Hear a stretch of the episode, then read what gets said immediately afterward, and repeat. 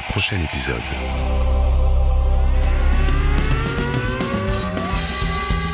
Parce que c'est l'hiver et qu'il fait froid, la meilleure solution reste évidemment de se mettre sous la couette.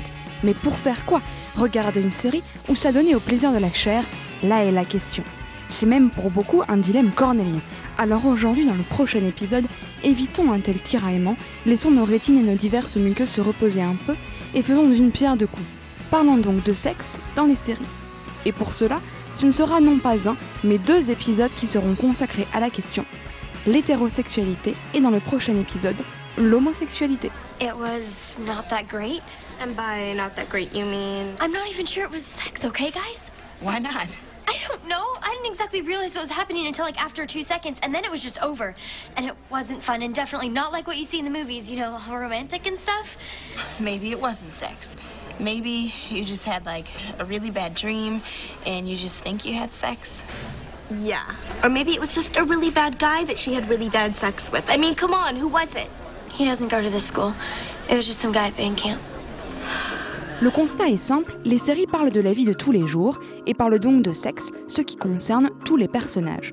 On en trouve donc absolument partout, dans les sitcoms évidemment, des conquêtes incessantes de Joey dans Friends à la drague péniblement accomplie de George dans Seinfeld. On en trouve dans les dramas, des amourettes chastes de Chicago Fire aux aventures un peu moins chastes de Hank Moody dans Californication, dont vous entendiez la musique en début d'émission. Le sexe préoccupe ainsi tout le monde, même les rois de Game of Thrones, même les vampires de True Blood, même les mormons de Big Love, et même les prêtres d'Ainsi soit-il. Et il apparaît dans toutes ses configurations, tout seul dans Girls, à deux bien sûr dans à peu près toutes les séries jamais diffusées, et parfois à plusieurs, dans Six Feet Under et même How I Met Your Mother, où Barney s'attribue même un trophée pour se récompenser de l'exploit. Let's hear about the kiss. Was it like was it like a soft brush against your lips, or was it like a you know I gotta have you now kind of thing? Well, at first it was really intense, you know, and then. Oh, God, and then we just sort of sunk into it. Oh, so okay, was he holding you, or, like, or was his hands like on your back? And, you know? No, actually, first they, they were they started out on my waist, and then they slid up, and then they were in my hair. Oh. And, uh, and then I kissed her. Tongue? Yeah. Cool. Si le sexe est à ce point omniprésent, c'est bien sûr par souci de réalisme et dans une logique commerciale pour donner au spectateur ce qu'il veut. Mais on peut aussi y voir la manière de véhiculer les standards de l'hétéronormalisation de la société. Les rapports amoureux et sexuels sont souvent montrés dans un extrait de mièvrerie ou de chasteté, dans Parenthood par exemple, mais aussi dans Glee. Et surtout, les séries, surtout celles destinées à un public adolescent, insistent sur la domination masculine, faisant des rapports amoureux une métaphore presque subliminale de la phallocratie. Pensons à The Vampire Diaries, où la femme n'est que soumise, ou à Sons of Anarchy, où l'homme n'est que triomphant et dominant. That was the first night we slept together and didn't make love. By the middle of the next week, it was three times in a row, and I was beginning to worry. Three times? Try three months. No. Yes.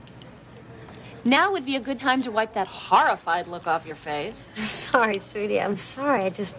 Wow, I didn't know. Where have I been? You've been having sex. I've been at Blockbuster renting videos. It's tragic. I'm like two rentals away from a free pound of gummy bears. Oh, relax. You're just in a dry spell. I, I can't believe you said that. You, you're all freaked out about three times. I'm talking three months. Yeah, but that's different. Not doing it when you're with someone means much more than not doing it when you're not with someone. What are you worried about? I thought you said everything felt really comfortable and great. Yeah, well, maybe too comfortable. Si le sexe est partout dans les séries, c'est aussi parce que partout est sa condamnation ou sa normalisation. Apologie du couple hétérosexuel et monogame, condamnation de la masturbation, tabou de l'avortement. Ainsi voit-on marteler les clichés d'une sexualité bridée et codifiée par les médias. Dans Sex and the City, on se désespère d'avoir pété au lit. Dans How I Met Your Mother, Robin fait des pieds et des mains pour s'épiler à la dernière minute. Et dans Scandale, Olivia Page ne parvient pas à se soustraire de l'emprise de son amant, qui n'est autre que le président des États-Unis. De la même manière, les personnages qui incarnent une forme de liberté sexuelle dans les séries s'en trouvent souvent punis. Samantha, la plus libertine des onzelles de Sex and the City, se retrouve avec un cancer. Dans Friday Night Lights, Tammy Taylor perd son emploi pour avoir conseillé une jeune fille d'avorter. Et l'héroïne de Secret Life of an American Teenager connaît la punition ultime pour avoir osé consommer avant le mariage, la grossesse. Bref, le spectre de la norme patriarcale et du puritanisme est partout où le sexe se trouve représenté, même si les exceptions se font de plus en plus fréquentes.